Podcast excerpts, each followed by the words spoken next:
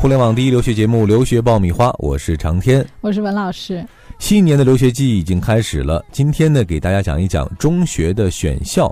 一个很重要的问题就是公立中学和私立中学到底该怎么选？今天呢，我们会以澳洲为例来帮大家分析一下。嗯。那么先说一个大家最关注的排名问题，嗯。啊，很多家长都是先关注这个排名，还有这个学校的数量，也就是说我可选的这个空间到底有多少。总体从澳洲来讲呢，公立高中的比率呢占到所有高中的大概三分之二，也就是说大量的学校还是以公立为主，只有私立学校呢大概占到三分之一，可能甚至更少的一个比例。呃，那么就是说我们以这个悉尼啊，这个经常去的，以它这个地方为例吧。那这个悉尼地区呢有。九百零八所高中，啊，那么其中公立的高中占了六百二十三所，私立的高中只有二百八十五所，嗯，哎，所以从这个数量上看到，公立学校是私立学校的三倍啊。那么这个以墨尔本为例，因为我们基本上去澳洲就是在悉尼、墨尔本、布里斯班这三个城市，嗯，啊，那么如果在墨尔本地区的话，它的公立的高中有五百六十五所，啊，那么。呃呃，总共的学校有五百六十五所，其中公立呢占到了三百六十六所，那么私立呢有一百九十九所，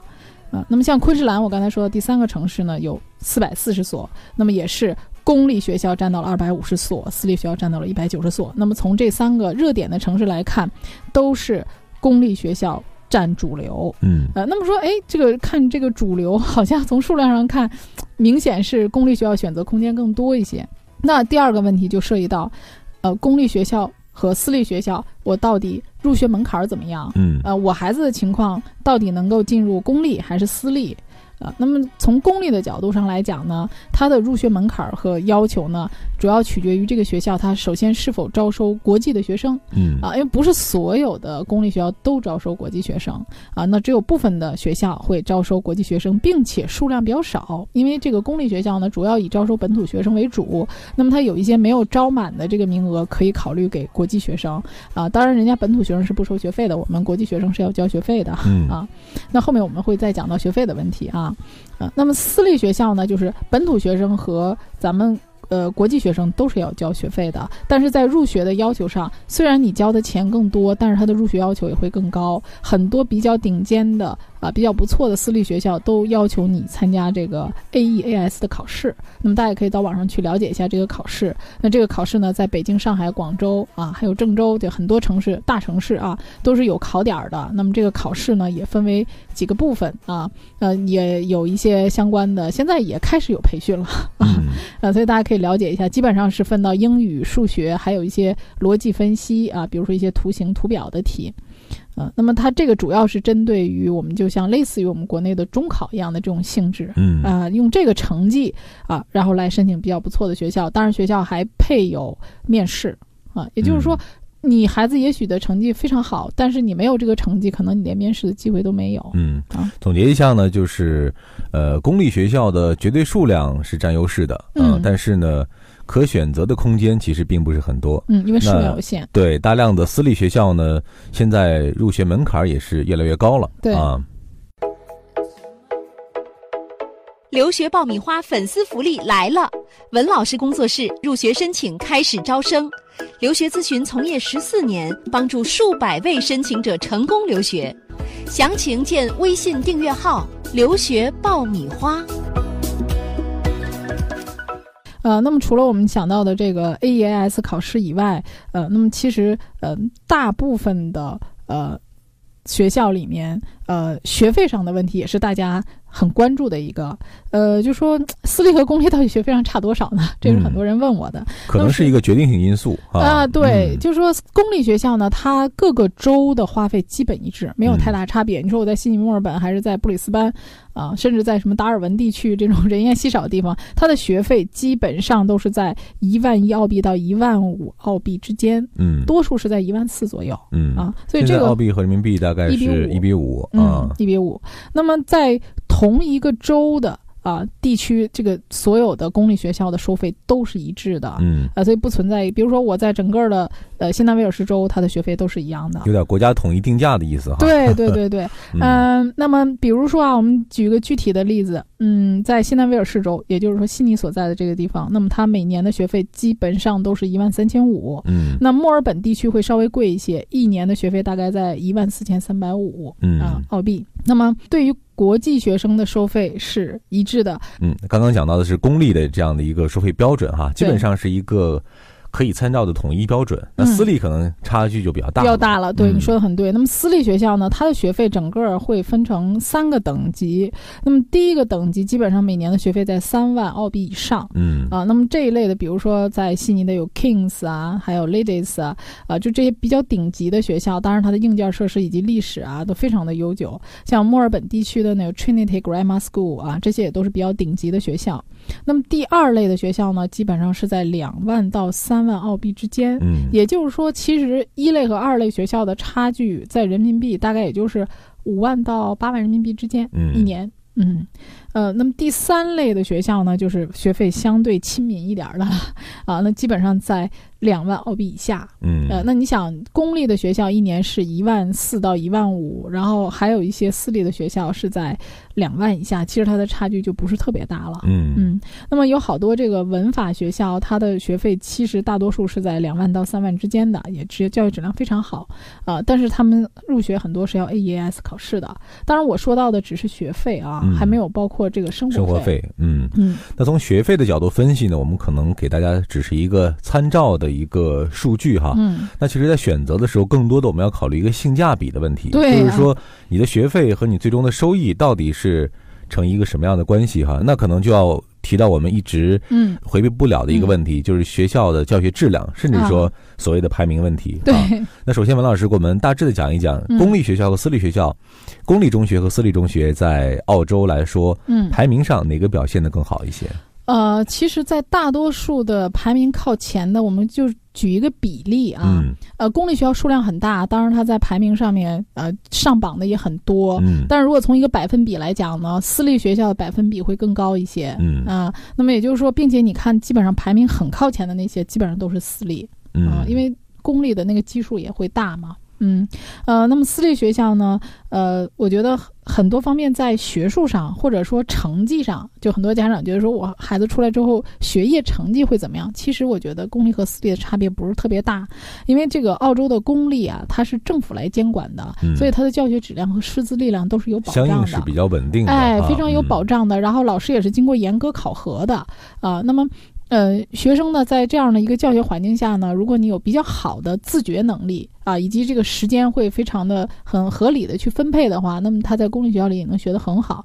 因为公立学校呢，呃，有很多大量的自己支配的时间，比如说下午三四点钟啊，那三点来钟你就没什么事儿了，那这个时间是可以你自己来安排的。包括一些课外活动呢，你也需要是自己去选报的。那么私立学校呢，它整体来讲呢，啊，对学生的照顾和关怀，啊，我们讲会更无微不至，嗯因为你这个师生比例小嘛，对，啊，那么学生管理上也更严一些，比如说，呃，从早上到晚上，他的课程都会比较密集，那么很多的课外活动也会比公立学校更丰富。嗯，其实我觉得更多的是软实力。呃，这个说公立和私立，如果说大家都是出来考分儿的话，其实公立学校不见得比私立学校考分儿就差啊。但是如果从软实力，比如说社交能力啊、嗯演讲能力啊，啊或者其他的活动、个人兴趣爱好，甚至说是个人的性格、价值观方面，那么私立学校的培养这方面会更好。感觉有更多的延展性的这样一些关注和服务。对，啊比如说，我嗯希望我的孩子将来在各方面有一个全面的发展啊，包括对他的人生观啊，然后礼仪啊，各方面都有一些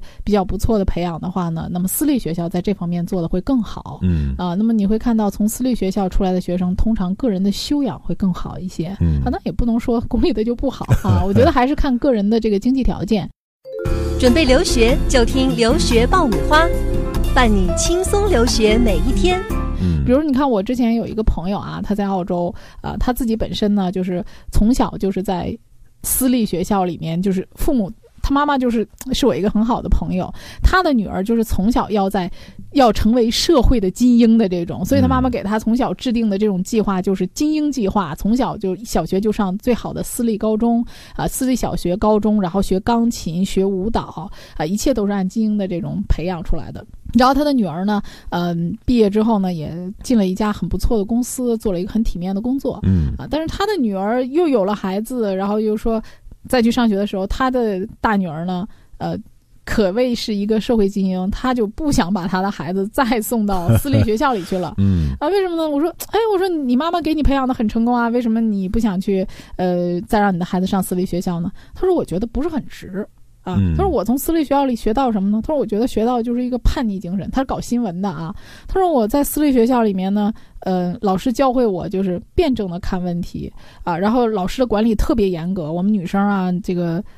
不能穿短裤 啊，这个挺有意思的。很多学校里的要求不能穿短裤，男生可以穿短裤，但是女生可以穿短裙啊，不能在外面走路的时候吃东西。啊，就是礼节方面有很多的这个要求，比如说不能够穿耳洞啊，然后那个鞋子和袜子都不能穿那个花的呀，就是很多细小的，所以这个孩子就很讨厌这种这么严格的私立学校啊，他约束很强，所以他就觉得他一直从小就有这种叛逆的思想，他。以这个取笑学校的各种规章制度为乐，啊，所以后来他就学了新闻嘛。他觉得说，哎，学校里教会我的就是质疑一切，与一切做抗争，嗯，啊，所以他觉得说，这个私立学校里确实也学到了很多东西，然后也给了我很多的机会。但是我花这么多的钱啊去买这个东西，我觉得不是很值。嗯，那我有这样一个感觉，不知道对不对哈？嗯，比如说我们在经济条件不是特别好的情况之下。如果你的孩子是那种比较自律的，对，嗯，比较让你省心的那种，嗯，啊，不妨把他放去公立学校，对他自己有一定的计划性。对，如果真的是特别让你不放心，或者希望。